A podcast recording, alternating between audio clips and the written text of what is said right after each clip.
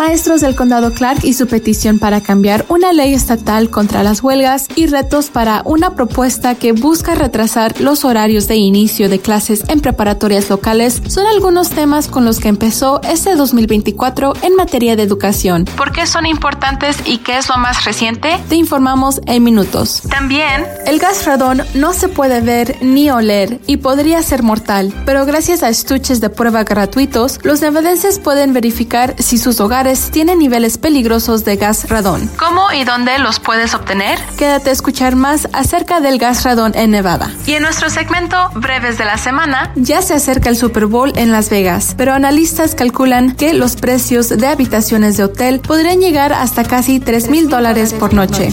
También te informamos acerca del respaldo del gobernador Joe Lombardo al gobernador de Texas acerca de barreras de alambre de púas en la frontera de los Estados Unidos con México. Y en otra nota, conoce detalles sobre una nueva herramienta gratuita para declaración de impuestos. Así comienza Cafecito Nevada, tu programa de noticias y temas comunitarios. Bienvenidos.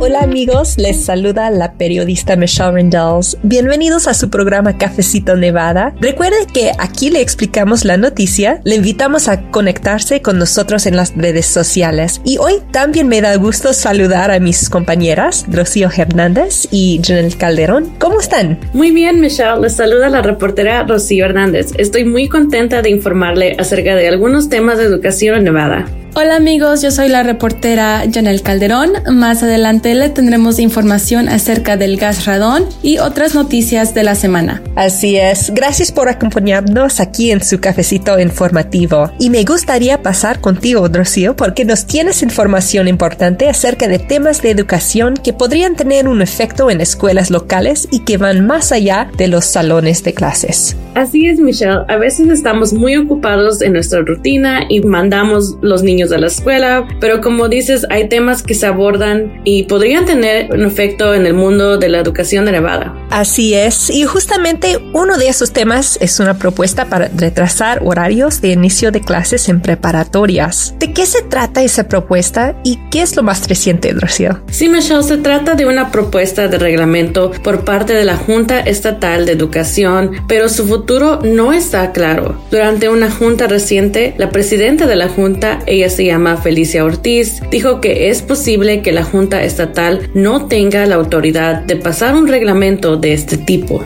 ¿De qué se trata esa regulación que está proponiendo la Junta Estatal? Porque ese es un tema que ya hemos venido escuchando. Así es, desde el año pasado la Junta ha estado trabajando en una propuesta para una política que aborda los horarios de inicio temprano en la escuela. La Academia Estadounidense de Pediatría recomienda a las ocho y media de la mañana como horario de inicio de las clases para adolescentes, pero hay opiniones encontradas. Algunos estudiantes han dicho que entrar un poco más tarde les ayuda con la asistencia de las clases y que es más fácil mantenerse despiertos durante sus turnos de trabajo después de la escuela. Pero también funcionarios de distritos escolares han expresado inquietudes acerca de costos y otros retos que podrían enfrentar si la Junta avanza con esa regulación. Para darnos una mejor idea de cómo están los horarios actualmente en el distrito escolar del condado Clark, las preparatorias generalmente comienzan clases a las 7 a.m. En el condado Washoe, el horario de inicio de las preparatorias está entre las 7.40 am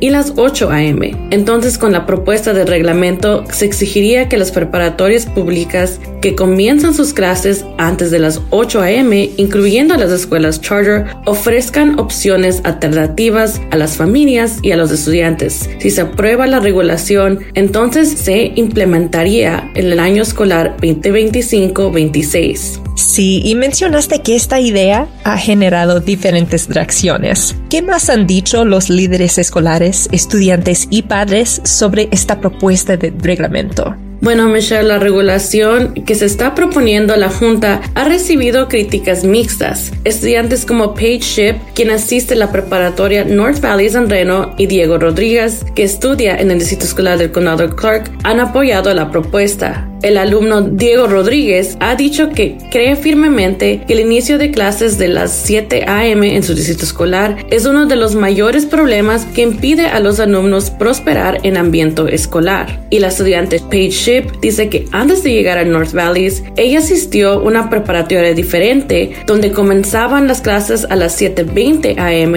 y que ese horario de inicio tuvo un efecto negativo en su estado de ánimo y asistencia. Desde que se mudó a North Valleys, donde empiezan las clases a las 8 am, Ship dice que su asistencia ha mejorado y que se ha involucrado en más eventos escolares. Pero algunos padres y estudiantes están preocupados que la participación de los estudiantes en deportes y otros clubes después de la escuela pueden verse afectados si las preparatorias cambian los horarios de inicio. Otra preocupación es que si se aprueba la propuesta, también podría afectar los horarios de inicio para estudiantes de la escuela primaria pero los mayores oponentes de estas propuestas han sido los distritos escolares. Esas entidades han citado preocupaciones cerca de cuánto les podría costar los cambios instituidos en los horarios de inicio, en especial los servicios de transporte. También les preocupan las consecuencias no deseadas para aquellas familias que se verían en la necesidad de tener que cambiar su rutina. Bueno, estamos hablando de cambios que serían significativos, pero al principio de tu reporte también mencionaste que todavía no está claro el futuro de esta propuesta. ¿Qué obstáculo enfrenta actualmente el reglamento que se está proponiendo? Bueno, hace unos tres meses la Junta aprobó una versión inicial de la propuesta y la mandó a abogados legislativos para que la revisaran. Pero en una reunión reciente, la presidenta de la Junta Estatal de Educación, Felicia Ortiz, dijo que la Junta no ha recibido respuesta de esos abogados. Ortiz ha dicho que normalmente eso significa que no están de acuerdo que la Junta tenga la autoridad para crear este reglamento o que los abogados legislativos tienen algún problema con la terminología. ¿Y qué va a pasar ahora para que los padres de familia y los estudiantes que nos escuchan tengan clara esa información? Actualmente la Junta Estatal está tratando de ponerse en contacto con esos abogados para obtener una declaración oficial sobre lo que está pasando. Mientras tanto, parece que todo el trabajo sobre la regulación propuesta está en pausa hasta que la Junta determine si tiene un futuro, pero parece que los miembros de la Junta Estatal ya están pensando y trabajando en un plan B en caso de que esto no funcione. Así es que les invitamos a seguir al pendiente de esta noticia aquí en Cafecito Nevada y en nuestro sitio de internet de Nevada Independent en español. Así es, Rocío, pero ese 2024 también empezó con otro tema de educación importante que tiene que ver con una petición de un sindicato de maestros para que puedan convocar a huelga, algo que actualmente es ilegal en Nevada para los empleados públicos. Así es, Michelle, se trata de un nuevo esfuerzo del Sindicato de Maestros del Condado Clark para otorgar a los docentes de Nevada el derecho de huelga. Quizás nuestro público recuerde que en diciembre el Sindicato Asociación de Educación del Condado de Clark, o CCEA, finalizó un nuevo contrato con el distrito escolar después de meses de tensas negociaciones. Desde ese conflicto, el sindicato ha dicho que el derecho de huelga podría haber ayudado a cerrar las negociaciones mucho antes. Como dijiste, es ilegal que los maestros se declaren en huelga en 37 estados, incluyendo Nevada y Washington, D.C. Bajo la ley de Nevada, las huelgas de empleados públicos, incluyendo maestros, son ilegales. La ley estatal define una huelga como cualquier paro concertado del trabajo e interrupciones de actividades por parte de empleados públicos, lo que abarca ausencia basadas en falsos pretextos como una enfermedad. Así que en caso de que se llegara a aprobar la petición del sindicato de maestros CCEA, la ley excluiría a los maestros de escuelas públicas de la provisión de la huelga que impone el Estado para que tengan el derecho de convocar la huelga. ¿Y qué nos puedes decir del apoyo a las huelgas de docentes en Nevada? Bueno, hay posiciones mixtas, Michelle. A lo largo de nuestra cobertura de la batalla contractual del sindicato con el distrito escolar, vimos muchos padres, estudiantes, incluso legisladores que apoyaban el aumento de salarios para los maestros y otras demandas por las que impulsaban el sindicato.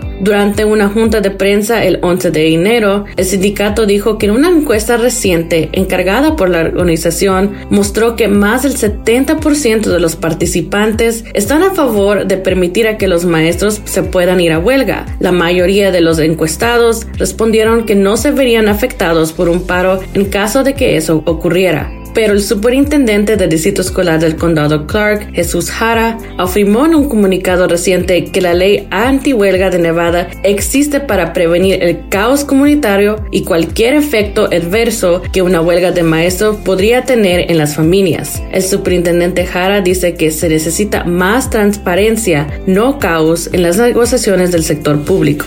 Y ahora, ¿cuál es el siguiente paso para esa petición? Bueno, lo que sigue es recabar firmas para incluir una iniciativa o referéndum en el boleto electoral que propone o elimina texto para la ley estatal. Un peticionario debe de obtener firmas al menos del 10% de los votantes de la elección general anterior. Eso quiere decir que el sindicato va a necesitar al menos 100.000 firmas válidas de votantes registrados de Nevada se requieren al menos 25 mil firmas de cada uno de los cuatro distritos congresionales del estado. La fecha límite para enviar esas firmas al secretario del condado o al registrador de votantes para su verificación es el 20 de noviembre, pero durante una junta de prensa, el director ejecutivo del sindicato CCEA, él se llama John Valardira, sugirió que es posible que se retire la petición si el sindicato encuentra un remedio alternativo con legisladores para resolver las disputas contractuales de una manera más rápida. El sindicato dice que ha tenido conversaciones iniciales con algunos legisladores y el gobernador Joe Lombardo acerca de este asunto. Bueno, como decimos, ese es otro tema importante en cuanto a educación en Nevada, así que le invitamos a seguir pendientes aquí en Cafecito Nevada. Recuerde ponerse en contacto con nosotros en las redes sociales. También le puede mandar un mensaje de texto a nuestro equipo de reporteros. Y como mencionamos al principio de Cafecito Nevada, hoy también le vamos a informar acerca de Nevada y el llamado gas radón, que puede ser mortal y que la mayoría de los nevadenses desconocen su prevalencia. Janelle, ¿qué más podemos informar al público acerca del radón? Sí, Michelle, nuestra compañera Amy Alonso investigó acerca de ese gas para que los nevadenses estén más al tanto de los peligros de exponerse al radón y también para que el público sepa que hay estuches gratuitos disponibles a nivel estatal para verificar si los hogares tienen niveles peligrosos de radón. Ese es un gas que no se puede ver ni oler y que podría causar la muerte. El radón previene del suelo y se produce de forma natural, pero la exposición a este gas mata a unas 21 mil personas a nivel nacional cada año. El gas radón también es la principal causa de cáncer de pulmón entre personas que nunca han fumado. Para darnos una mejor idea, la Agencia de Protección Ambiental o EPA dice que más personas mueren a causa del gas radón que por humo de segunda mano, manejar en estado de ebriedad e incendios domésticos combinados. Así es,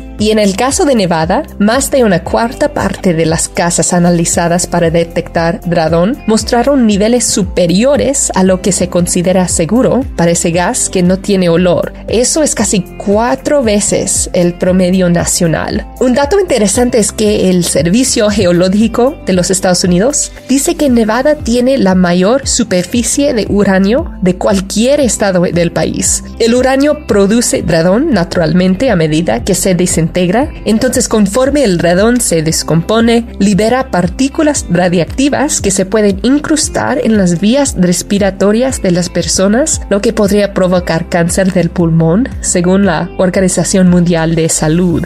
Y aunque solo casi el 11% de los estadounidenses fuman, cerca del 15% de los nevadenses consumen cigarrillos. Los fumadores están 25 veces más en riesgo a la exposición al radón que las personas no fumadoras debido a los efectos combinados del tabaquismo y la exposición de radón. En 2022 se calcula que poco más de 2.000 nevadenses fueron diagnosticados con cáncer del pulmón y casi 1.200 personas murieron a causa de esa enfermedad pero ahora que ya conocemos un poco más acerca del gas radón, vamos a pasar a las precauciones que pueden tomar. Sí, Michelle, aquí en el estado, la Universidad de Nevada Reno UNR tiene un programa de educación sobre radón. Desde que comenzó este programa en el 2007 se han evaluado más de 31 mil viviendas. Una de las cosas importantes que debemos saber es que hay pruebas sencillas que detectan niveles de radón en negocios, casas y otras áreas donde las personas pasan mucho tiempo bajo el techo.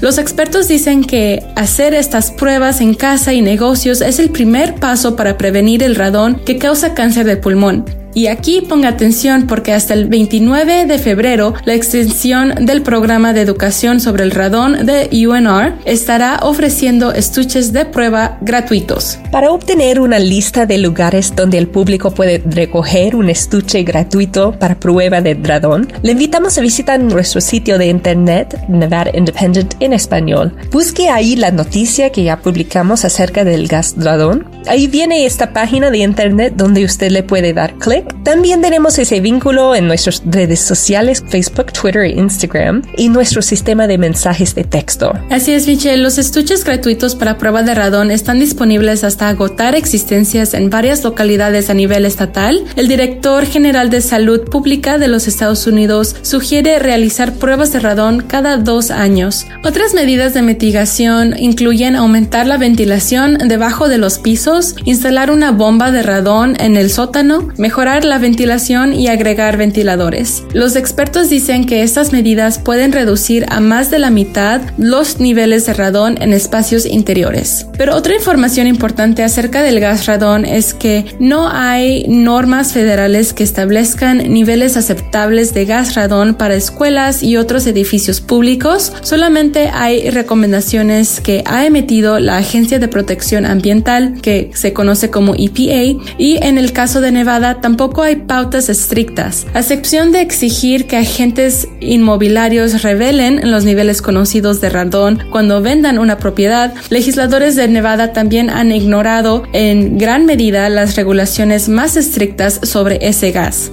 El Estado no exige pruebas en guarderías ni escuelas como lo hacen otros estados. Nevada tampoco pide construcciones nuevas resistentes al radón, ni requiere un programa de educación pública o implementar cualquier otra ley de mitigación que se esté aplicando en otros estados. Así es, Janelle. Chris Kelly, la oficial del programa de educación sobre radón de Nevada para la Universidad de Nevada Reno, dijo que cuando ella habla con legisladores y funcionarios locales, generalmente a ellos les sorprende que el Estado no tenga regulaciones, pero que ninguno lo quiere convertir en su propuesta. Así que recuerde, ahora que ya conocemos un poco más acerca del gas radón, usted puede ir a recoger un estuche de prueba gratuito. Para encontrar una lista de lugares, visite nuestro sitio de internet Nevada Independent en español, busque ahí la noticia que ya publicamos acerca del gas radón. Allí viene esa página de internet donde usted le puede dar clic para encontrar las localidades. Y ahora me gustaría pasar con información acerca de lo que está empezando a ver en precios de hoteles del Strip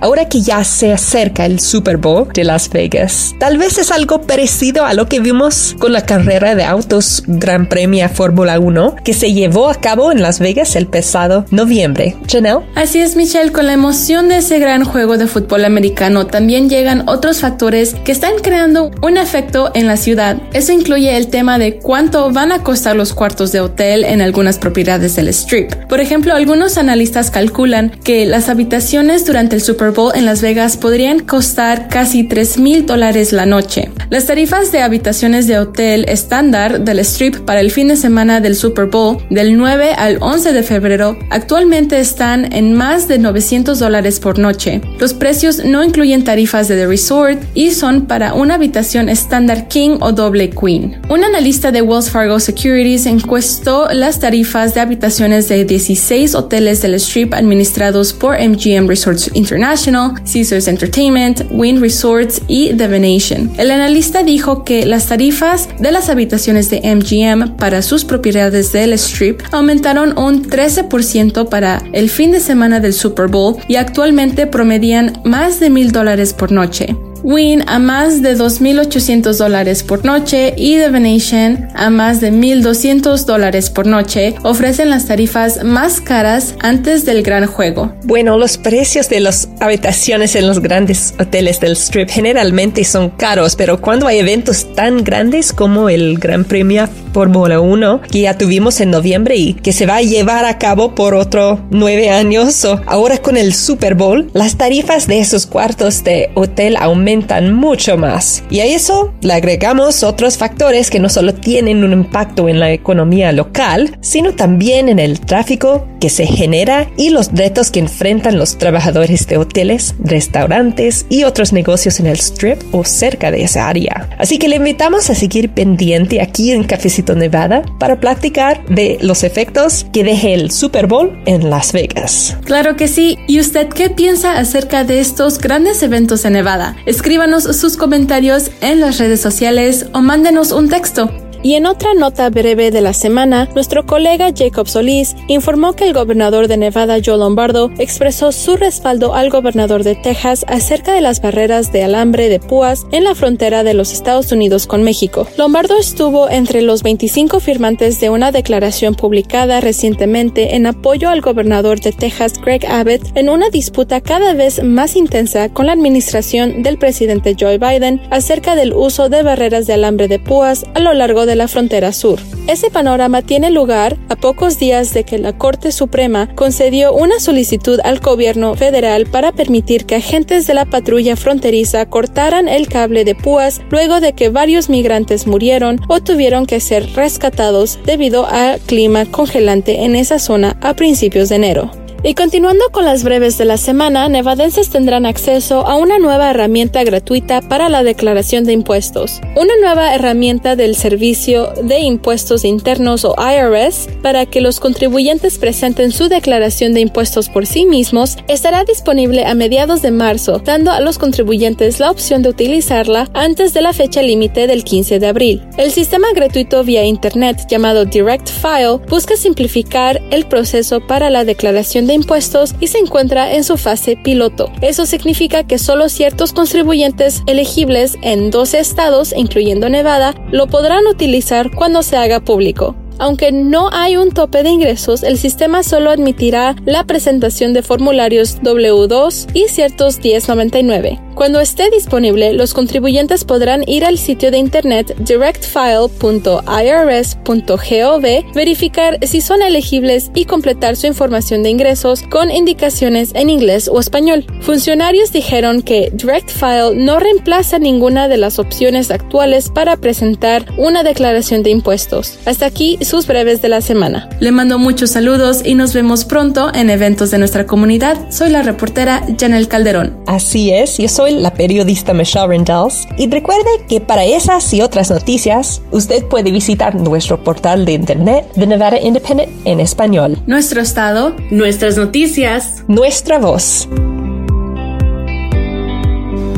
quiere mantenerse informado con las noticias del equipo de reporteros del portal de noticias en Internet de Nevada Independent en español, mándenos un texto. Solamente envíenos la palabra español al 702-766-4372, 702-766-4372 o visite en Internet de Nevada Independent en español para registrar sus datos. Envíe la palabra español al 702-766-4372. Regístrese hoy para la información más actualizada al momento. Síguenos en redes sociales como de Nevada Independent en español, en Facebook, Envy Indie en español, en Instagram, Envy Indie en español en Twitter, de Nevada Independent en español, nuestro estado, nuestras noticias, nuestra voz.